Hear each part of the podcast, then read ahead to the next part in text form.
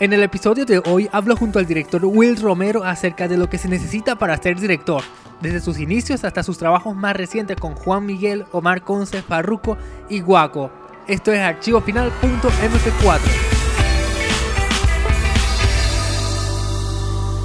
Hey, ¿qué tal? Bienvenidos de- a mi podcast, otro nuevo episodio. Y este episodio va a ser súper especial, súper especial, porque tengo un invitado increíble, bien metido en el medio audiovisual y se llama Will Romero. Mucho gusto, Will, ¿cómo estás? Mucho gusto, Daniel. Un placer estar por aquí contigo. Oye, el placer todo mío, vale. Yo a Will Romero lo conozco, la primera vez creo que fue cuando estábamos grabando para un evento de, Un concierto de Stefan. de Estefan. ¿Estefan cómo? Estefan. Stefan, Stefan, ese es el nombre. Estefan, fue para un evento con él, la primera vez que lo conocí. Showcase. Ah, un showcase se llama. Y fue tremendo, fue, fue en sí un lugar demasiado increíble porque tenía un, un, un set, un set como de... Era como... De dos por dos. pero es que Demasiado estaba, pequeño. estaba bien decorado, entonces había- se veía bien los videos. Entonces tú utilizaste allí varios camarógrafos y en- entre esos estuve yo. Y ahí te pude conocer junto a bueno, otros músicos que conocí por allí. Daniel Yaramendi, si estás viendo esto, saludos. que es un el baterista de la otra vez. Ah. Entonces, Will Romero ya es alguien que está metido en la industria y lleva haciendo ya varios, un recorrido bastante amplio. Ha hecho ya varios videos musicales y de esos he visto unos cuantos que ha sido increíble. Y quisiéramos hablar un poquito de mí, un poquito, un poquito de ti, porque hay gente, hay mucha gente que no sabe cómo meterse en el medio y ve imposible que, que exista un director que ya haya grabado vi- videos musicales para Juan Miguel, para, para Nelson Arrieta, Guaco, Dani Barón. Farruko, ¿no? Eh, estuve con Gabo París y Farruko. Hay Sí, gente un que ve montón impo- de gente. hay gente que ve imposible eso. Entonces ya, ah, ya como solo tenerte aquí, ya hay gente que puede ver, oye, si hay directores, si existen directores de esos videos y la gente a veces no lo ve, pero si hay un director detrás de esta cámara. Entonces quisiéramos hablar un poquito sobre ti, especialmente cómo fue ese recorrido para llegar allá. Pero primero cuéntanos un poco, ¿quién eres tú? Bueno, mi nombre, como ya lo dice, Will Romero. Realmente mi nombre es Wilmer Romero. Ah, es nombre Y un amigo, sí, un amigo, yo soy de Acarigua, la ciudad de Acarigua portuguesa, y ahí como que me bautizó un amigo, me dijo, no, tu, nombre tiene que ser Will Romero para los videos. Entra bien, entra bien. Sí, entonces bueno, como que se fue solo y ya la gente como que ya me lo dijo, pero no fue algo que, que, que, que lo planteó, que fuese así, sino fue natural.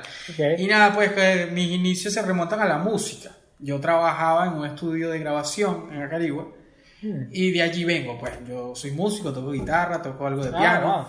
Y vengo de editar, de hacer mucha edición en, en, en audio.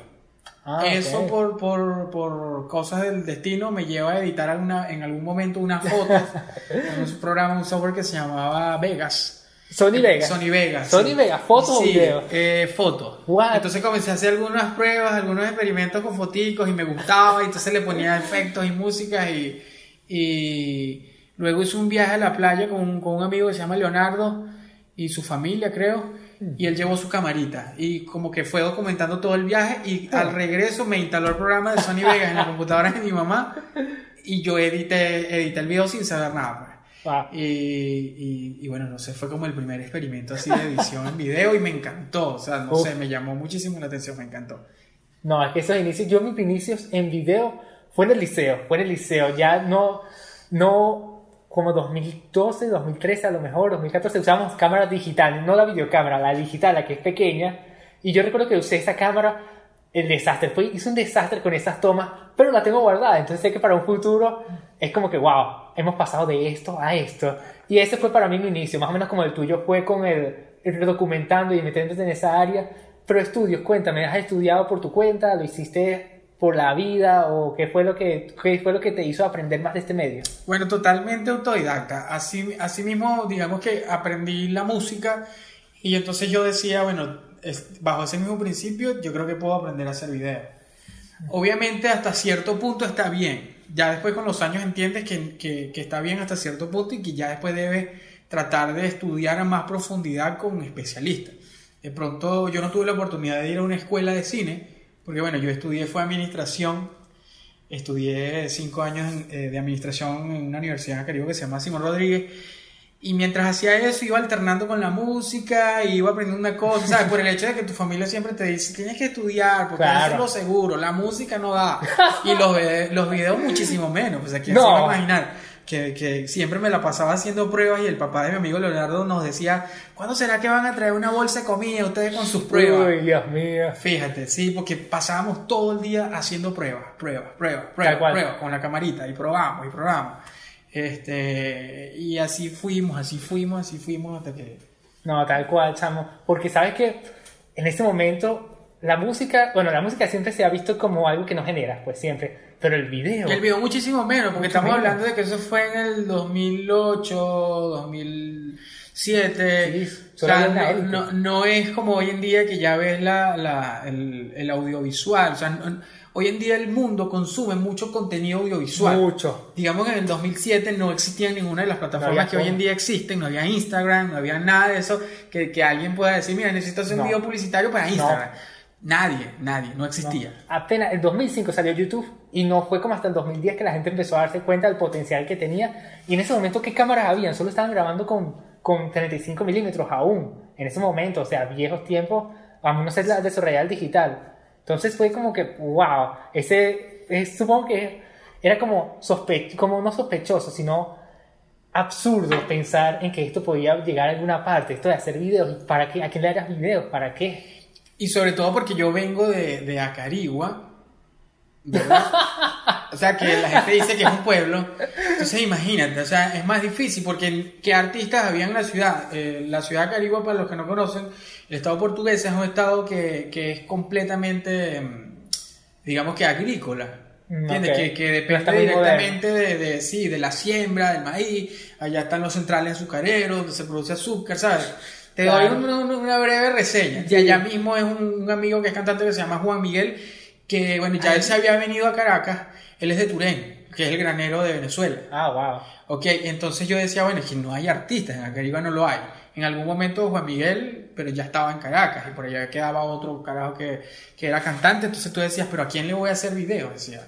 Entonces no, no, no había, fíjate que ni siquiera la cantidad de músicos que hoy en día hay, porque bueno, todas las, todas las cosas que hay. Es verdad, ahorita ya también los músicos Hay han mucho más explotado. acceso. Sí, hay muchos músicos que han explotado porque ya pueden empezar a producir alguno en su casa y empezar así, pues. Exacto, exacto, tal cual. Entonces todo era como un camino cuesta arriba. Siempre, Uf. siempre ha sido como un camino cuesta arriba porque primero no soy de Caracas, entonces soy de Acarigua, que no es una, que no, que yo nunca los he visto, como dicen, yo nunca veo el vaso medio vacío, sino medio full. Oye, qué bueno. Entonces, claro, tú dices, bueno, vamos a convertir esa debilidad y vamos a ver cómo la convertimos en una, en Una una, fortaleza. en una fortaleza. Sí, porque era un Entonces, camino nublado. Claro, y todos te decían, no, es que para que puedas hacer eso tienes que irte a vivir a Caracas. Y el que es del interior del país le tiene miedo a la, a la, a la capital, le tiene ¿Serio? miedo a la ciudad. O sea, no miedo, sino que, sino que ya el estrés, la ciudad, el metro, Ah, hay que pararse a las 5 de la mañana. O sea, el ritmo de vida es muy distinto. Claro. Y de alguna manera yo también le tenía como un miedo, pero siempre estaba como abierto, pues. Pero nunca dije, bueno, vamos a ver, vamos a ver hacia dónde vamos. Y una cosa fue llevando a la otra, y una cosa te, te va llevando a la otra. Sí, era un camino nublado, porque tal cual, ¿quién, ¿a dónde me va a llevar esta parte? Era muy nublado. Pero ese, ese, esa actitud optimista, si no lo hubieras tenido, uno cualquiera se deprime. En fin, lograste llegar a Caracas, lograste meterte de lleno con esto y en algún momento hiciste tu primer video profesionalmente que dijiste, oye, cobro tanto por este video. ¿Cuán- ¿Recuerdas ese momento en tu vida? Eh, sí, sí. Pero bueno, pues que pasa, pa- pa- pasé muchas etapas. Pasé muchas etapas y digamos que, que de alguna manera profesionalmente primero arranqué fue haciendo videos de 15 años y bodas. ¿En serio? Sí, en- Wow. allá eh, también ¿Cierto? en, la, en, la- en- 15 en mi años. ciudad natal, claro. Ahí, Entonces eso de alguna manera me dio como un fogueo con la cámara en la mano, con el foco, con poder tener buena luz, con saber mover liso. Entonces, ¿sabes? Una cosa me fue llevando a la otra hasta que llegué por fin a un video musical que era como mi principal Foco. Mi principal, sí, foco. O sea, mi, mi, mi, mi meta principal era yo quería convertirme en un director de videos musicales. Oye, qué bien. ¿Y recuerdas quién, es, qué artista o qué canción fue ese primer video musical que hiciste? Ah, bueno, es que digamos que Ya pasó muchos años. No, no, el primero, claro, claro, está es de un amigo que se llama Wilfredo Barra. Ese material no está en internet Ah. porque lo filmamos con una cámara, con una videograbadora de cassette. Seguramente por ahí en el video vas a poner la foto donde me veo yo haciéndole un plano a, a- a Wilfredo. Bueno, ese material está en cassette. Nunca lo terminé de editar, o sea, eso fue un desastre porque porque no sabía lo que hacía, o sea, no sabía, creía que sabía, pero fui muy atrevido de- en esa parte. Y creo que eso, creo que eso tiene que tenerlo, toda persona que quiera, que quiera trabajar en este medio, o sea, tiene que ser atrevido. Muy atrevido. Tiene que ser atrevido y, y no pensar, en, digamos que, en las consecuencias. Porque si piensas en las consecuencias, siempre dirás, no, esto va a quedar feo, Uf. yo no sé, no sé editar, o no tengo computadora que pueda editar, o Claro. no tengo cámara. Nosotros quitamos una prestada a unos amigos que se llaman La Abuela Disco. Este, ellos me prestaron una camarita que tenían y bueno, ¿sabes? Ese fue como el primer ensayo, que nunca salió. Ah, bueno. Nunca salió. Ya después de eso creo que pasó un tiempo y cuando llego a los videos musicales es porque conozco en el estudio, en el estudio donde trabajaba, conocí a Juan Miguel. Él ya estaba viviendo aquí en Caracas, pero fue a Carigua por alguna razón. ¿Como qué años? Eh, oye, no estoy seguro, pero eso creo que fue como en el 2009. Wow. 2008 creo. Uf. Y él, él lanzó un disco que se llamaba, bueno, no recuerdo el disco, pero, pero él hizo una canción que tenía un video que se llamaba Tú me matas, ¿verdad? Y él me conoce en el estudio y en el estudio yo le mostré unas imágenes de fotos que había editado en Sony Vega. De las bodas. De la- no, no, no, todavía no había llegado a las bodas. Ah, no. Todavía no había llegado. Ah, las fotos Las bodas llegó en el 2012. En esa época entonces editamos, eh, él ve unas cosas que yo había editado y le gustó mucho y un día me llama, mira, estoy en Acarigua, quiero que te vengas para que veas unas imágenes que quiero que me ayudes a editar. Ah, te empezó por Yo jamás había editado en video, siempre había editado en las fotos. Mm. Bueno, sí, algunas cositas de video como las que te, como las que te mencioné al principio que hicimos un viaje y eso lo, lo editamos claro. y tal. Y cuando llego al estudio y él me muestra las imágenes, resulta que es un video musical que él tenía en data. Y entonces cuando Ah. yo veo y me enfrento a eso, digo, wow, o sea, ya va, esto es un video musical que hay que editar. Sí, sí, sí, tú lo puedes editar. Me decía, jamás, o sea, no tenía ni idea de lo que era una estructura, de lo que era nada de eso. Y bueno, básicamente me puse con él, pasamos casi que toda una Semana Santa. Ese video no estoy seguro si está en internet. Hay que Es- buscarlo. es la versión de Tú me matas, la versión acústica. Y fue la primera edición que hice así, digamos que formalmente. Claro, me puse con él, él ya tenía la experiencia, él ya venía de trabajar con unos maracuchos que le habían hecho ya un video musical. Y entonces como que me fue guiando, me fue guiando, fue guiando, fuimos dándole forma y, y terminamos de editar eso. Y cuando vi el resultado final de esa pieza, fue donde él me dijo, brother, por aquí es tu camino. Wow. Por aquí es tu camino. Qué joya, vale. Sí, sí, entonces fue una influencia, fue de verdad que fue una influencia y yo entonces ahí me encontré en una encrucijada donde dije, bueno, o sigo en la música o me desvío por acá. O sea, esto es un camino muy largo, o sea, ya yo lo sabía. En la música ya tenía Ya. un camino muy adelantado. De hecho, yo estaba grabando mis canciones porque entonces yo, yo le metía la composición. Están ahí afuera las canciones. No, las canciones no están, pero las están en un disco duro mío. no, están, no están publicadas. Ah. Pero sí, Juan Miguel me comenzó a hacer unas canciones, bueno, o sea, es una historia muy larga. Pero vuelvo y te digo, o sea, llegó una encrucijada donde dije es, o me dedico a la administración, me termino de, de- de- de graduar en la universidad y tal, porque le había echado mucho, ya, ya estaba terminando la universidad. O sigo con la música o comienzo a hacer video. O sea, lo más crudo de todo era el video. Es que Porque sí. la universidad la estaba terminando. Y No. la música ya tenía más de 5 años en la música. Y los videos estaban arrancando. A decir, no, con las fotos. Y entonces decidí creer en ese talento, pues decidí creer en que, en que mira, yo creo que hay algo por aquí. Y fui curioso y, y dije, bueno, vamos a irnos metiendo y vamos a ver hasta dónde llegamos. Y fíjate todo lo que hemos hecho hasta el día de hoy. Aquí está. Uf, no. Ni me dediqué de alguna manera a la música. Directamente no, trabajo indirectamente, entonces esa parte mía todavía sigue siendo feliz. Y digamos que en la parte administrativa, de alguna manera, nunca lo hice de manera formal para una empresa, pero hoy en día lo hago para mi empresa. Oye, Entonces, de alguna bueno. manera administro lo que, lo, que, lo que hago como empresa en los videos y, ¿sabes? Entonces como que complementé las tres áreas. Si es que todo estudio, todo estudio, es la segunda persona de esta semana, no, ya es la, como la tercera persona que conozco que está metida en el arte, que viene de un trasfondo como de contabilidad o de un, que viene a trabajar en un banco o algo así. Y es que aún lo aplican para su propia vida personal en fotografía o en video, lo utilizan para manejar su empresa o para, o para conocer cómo llevar más lejos su compañía y, y se complementa. Es un arte creativo que se mezcla con uno más administrativo, que todos tienen que saber, al, fin, al final del día todos tienen que, van, van a tener que saber cómo, cómo llevar a cabo su compañía y su, Claro. o su marca personal. Pero qué increíble, ¿Tú, tú dirías que Juan Miguel te mentorió en tu trayecto. Sí, hoy en día es, un gran amigo, más que un amigo, es como mi hermano. Es como, ha sido un guía de alguna manera en mi carrera porque él tiene muchísima más experiencia. Él es un productor musical que también es cantante, que también tiene una carrera de artista.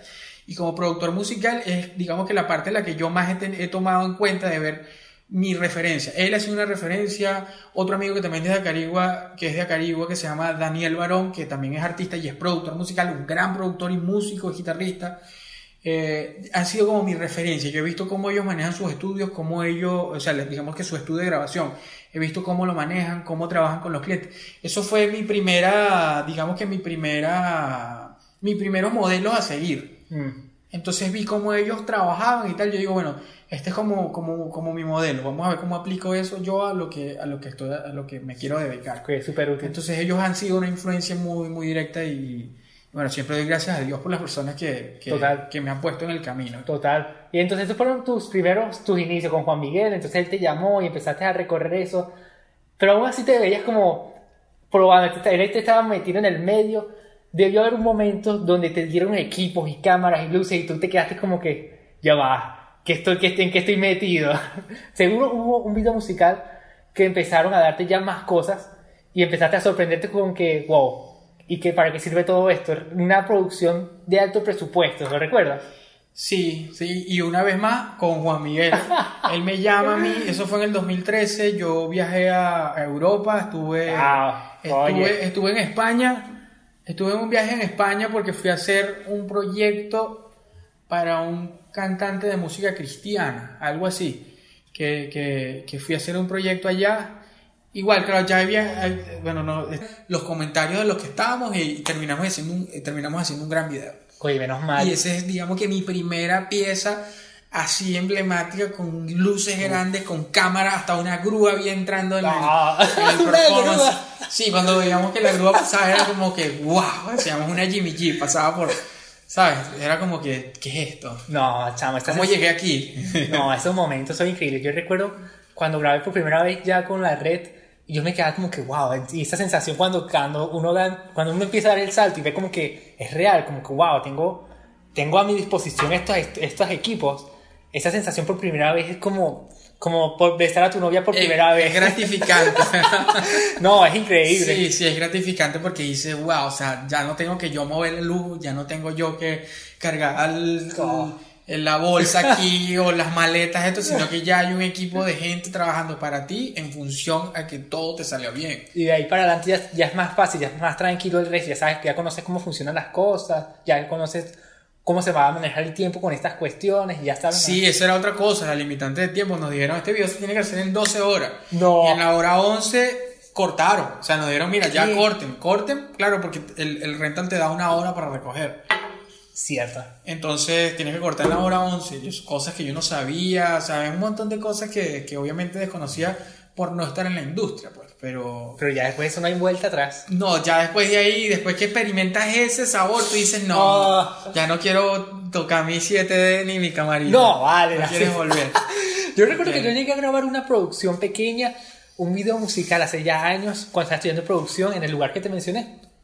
Yo grabé con la 7D y eso era lo máximo que había allí, era lo mejor. El resto era videocámaras, ese fue lo mejor. Ahorita ya una 7D creo que ya ni existen a menos que sean las versiones más modernas de la, de la Mark III, Mark II.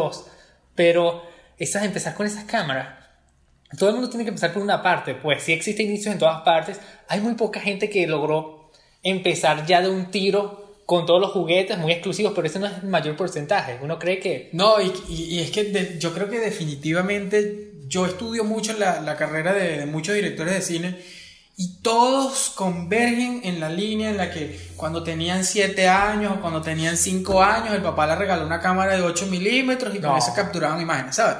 Entonces eso te lleva a decir de que tienes que arrancar de abajo. O sea, tienes que Sí. arrancar con una camarita, con el celular, o sea, con lo que tienes en tu entorno. Con eso tienes que arrancar. Total, y ahorita hay, ahorita hay mucha gente que tiene a su disposición todo, no hay forma de no empezar con esto. Antes sí, antes, antes no existía el teléfono celular, existía el, Blackberry.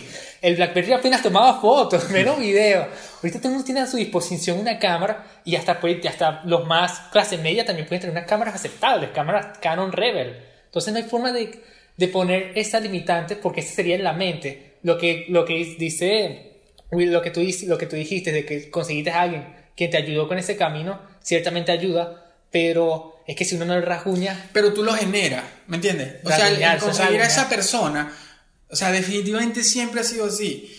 esa persona que, que Dios te cruza y que te pone allí en el camino, esa persona tú tienes que buscar la manera de generar el camino para que Dios te ponga las personas correctas. Wow, total, total. Tienes que rasguñar Totalmente, tengo muchas historias que contar acerca de eso. Bueno, quizás en algún punto de, de, de toda, ¿Tienes esta, de toda esta conversación lo, eh, lo hablaremos. ¿Tienes chance? Para no hacerlo al, al estilo de Guillermo Arriaga, que le gusta fragmentar No. las historias y ir más adelante atrás. Tenemos una te, versión te no lineal. te lo vamos a, te, te lo voy a decir más adelante para que veas, porque una vez más siempre, siempre ha sido así. Yo trato de generar las situaciones que a su vez te llevan a personas ¿Cómo las que generas son, que son bueno, no, no- no tengo. Ah, No te voy a decir mi clave, no te voy a decir mi, mi, mi truco. Todo es que todo el camino, los caminos de todos son distintos, no hay forma. Sí, no, no, pero yo sí creo que hay principios. Hmm. Y, los, y, lo- y- y, mm, como lo dice por ahí Robert McKee en su libro del guion, él habla de los principios. Eso me marcó muchísimo. Eh, porque los principios te dicen que ha, que ha sido así y funciona, y funcionará. No es una fórmula, una fórmula es distinta. ¿Ok? Entonces no, no sigue un patrón, no, sino que es un principio de algo. Entonces, ¿cuáles son mis principios? Lo primero es, lo primero para mí es Dios. ¿Ok? ¿Qué es lo que Dios quiere para tu vida? Lo segundo es cuál, Dios siempre ve los deseos de tu corazón. Los deseos más profundos de tu corazón, Dios siempre los ve. ¿Ok? Entonces, ¿cuáles son los deseos que tiene? Y, ¿sabes? Empieza desde allí. Y eso lo voy, lo voy llevando hasta el punto de qué es lo que quiero. Mm, Ok, entonces, ¿qué principio quiero, yo creo que, que todos como, como, como personas debemos tener? Tenemos que tratar de ser buenas personas, no joder a la gente, total, total. no tener malas intenciones, porque la gente ve tus malas intenciones, Uf, no aprovecharse de los demás, Mm. hacer el bien siempre sin mirar a quién, como dice el dicho. Mm, Y eso siempre te va a colocar gente que te va a llevar una a la otra. Yo antes de conocer a Juan Miguel, de alguna manera conocí al que fue su- el productor de su primer disco. Y me hice muy amigo de él. Y hicimos una, una- una amistad increíble, un amigo que se llama Benjer Vargas. Benjer Vargas, Benjer. no te creo. Sí, Benjer, Benjer es de Carigua. Pero eh, oye, yo lo conocí hace poco. De Sí. hecho, con él grabé un video musical con John Grado. Ah, bueno. ¿Tú lo fíjate. viste? Sí, yo lo vi, no sabía que era tuyo. Hicimos, nosotros grabamos el que es.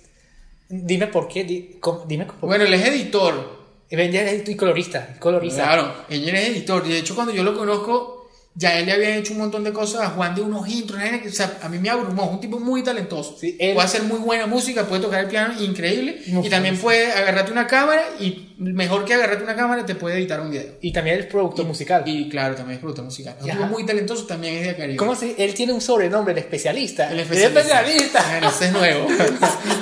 Sí, mira, con él yo grabé. Que Benjer, si estás viendo esto, Oye, vale. saludos.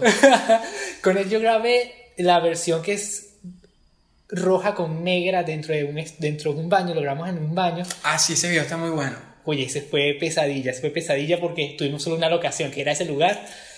Cometí el error, oye, no cometí el error, pero en esa lo grabé con esta misma cámara.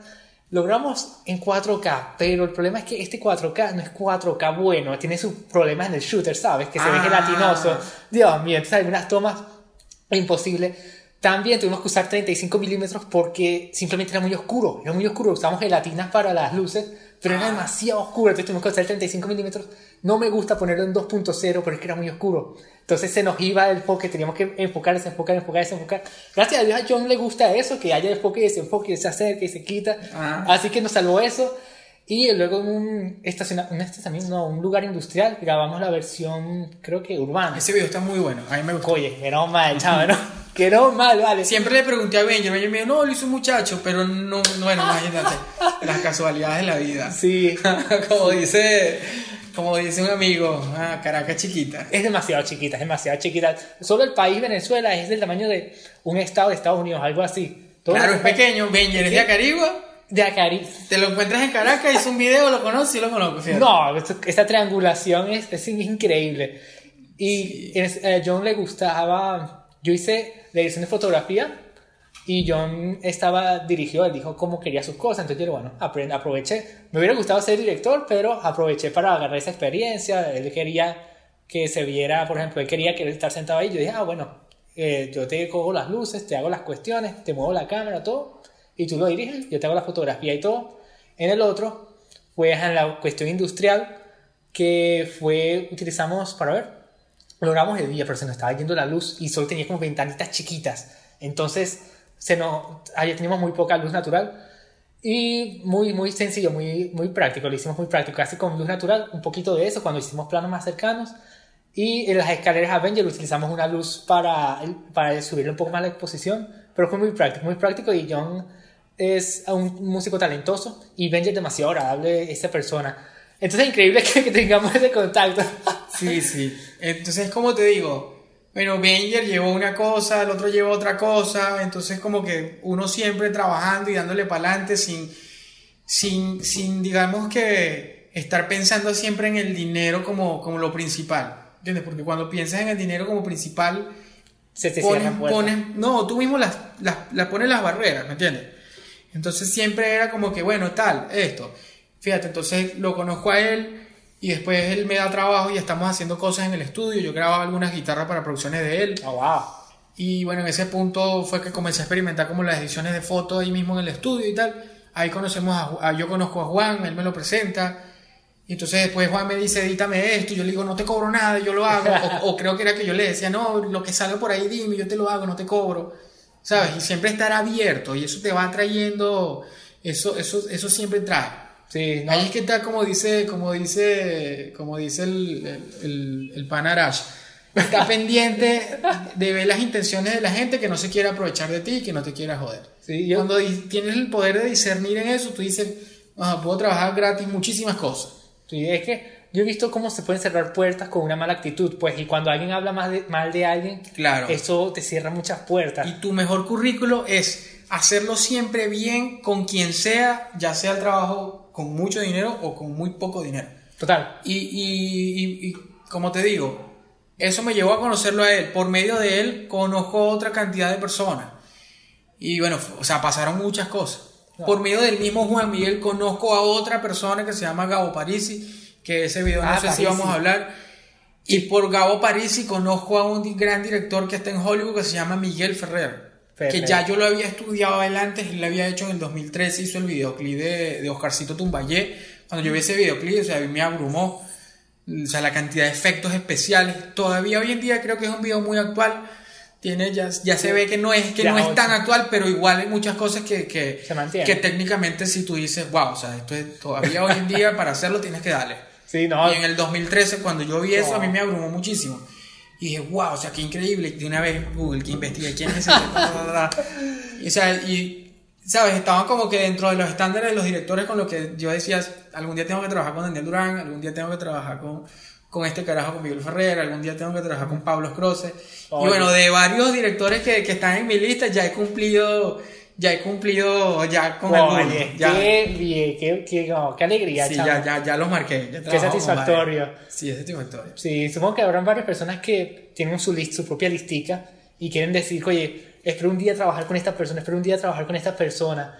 Pero siempre van a tener esas fallas, esas dificultades. Pues, ¿cuáles, cuáles serían, para cerrar esta, este episodio, tremendo episodio, cuáles serían las, las mayores dificultades que tú te encontraste y cómo las superaste? Para para esas personas que supongo que van a tener las mismas dificultades que tuyas, que las tuyas? Bueno, yo creo que hay que hacer como varios, esa pregunta hay que subdividirla en muchas cosas, pues porque, porque mi primera dificultad de alguna manera era que, que no estaba en la capital del país. Mm. O sea, no estaba en, en, el sitio donde se producen grandes producciones. Entonces, fíjate, ya, ya ahí tenía una primera limitante. No tenía familia, en esa ciudad, donde pudiese decir, bueno, me voy ahí una semana y tengo donde quedar. No, no lo tenía. Entonces fue primero como que construyendo y viendo cómo resolver un problema a la vez. Entonces creo que eso es lo primero. Ok. La ubicación. Ya sea que viva, no, no solo la ubicación, ya sea que tú vivas aquí en Caracas o que vivas en donde sea, lo primero es ir resolviendo un problema a la vez. Mm. Si no vives en la ciudad, ve cómo haces para tratar de estar constantemente en esa ciudad donde están haciendo cosas. Mm. Cómo hacer para conocer personas que están dentro de ese medio. Y eso era lo más difícil. O sea, ¿cómo conozco yo a alguien que esté haciendo cine en Caracas? Decía, o sea, que esté haciendo eso video grande. No sabía, yo, porque tú puedes decir, bueno, sí, me voy a Los Ángeles. Y llegas a Los Ángeles. Pero no conoces a nadie que trabaje en un estudio, en Warner o en algo. Dices, ah, pero ¿cómo llego ahí? eso siempre es una, es una gran limitante.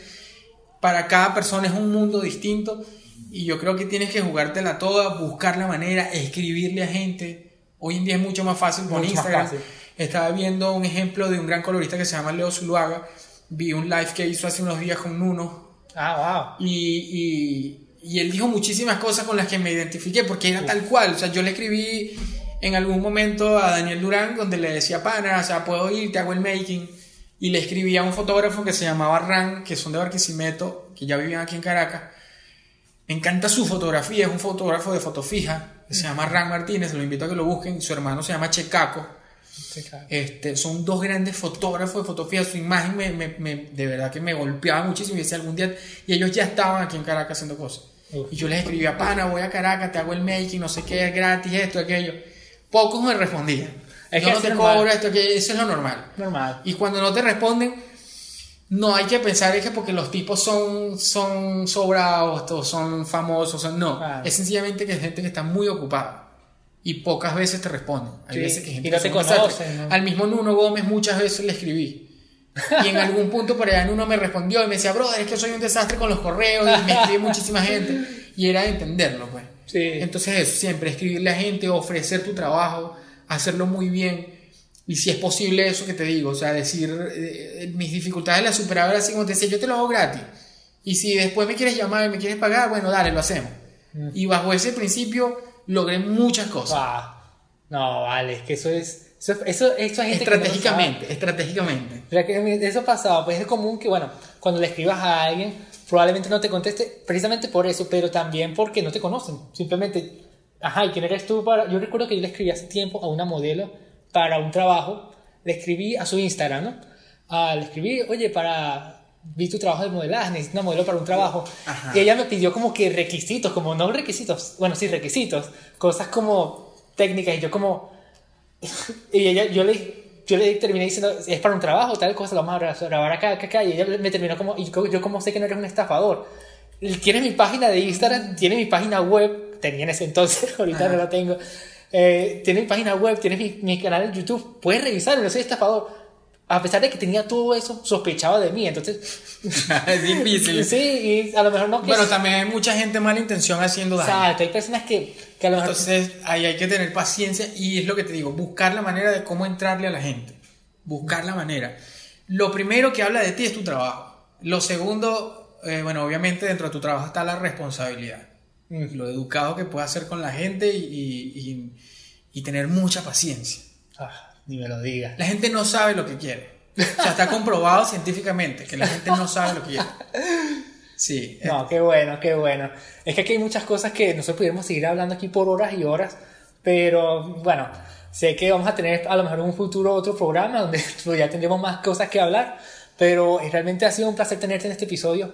Hemos, hemos aprendido, creo que hemos descubierto muchas cosas y es bueno tener, conocer la experiencia de alguien que ya está más metido en el medio que, que yo mismo y que muchos a lo mejor, incluso si alguien tiene más experiencia aquí, es bueno saber y es increíble conocer las perspectivas de otras personas y su, y su trayecto, su recorrido. Pero ya tendremos más cosas para otro episodio. Oye, realmente ha sido un placer, Will. y entonces esto ha sido todo por el episodio de hoy. Muchas gracias y estamos entonces pendientes para la próxima.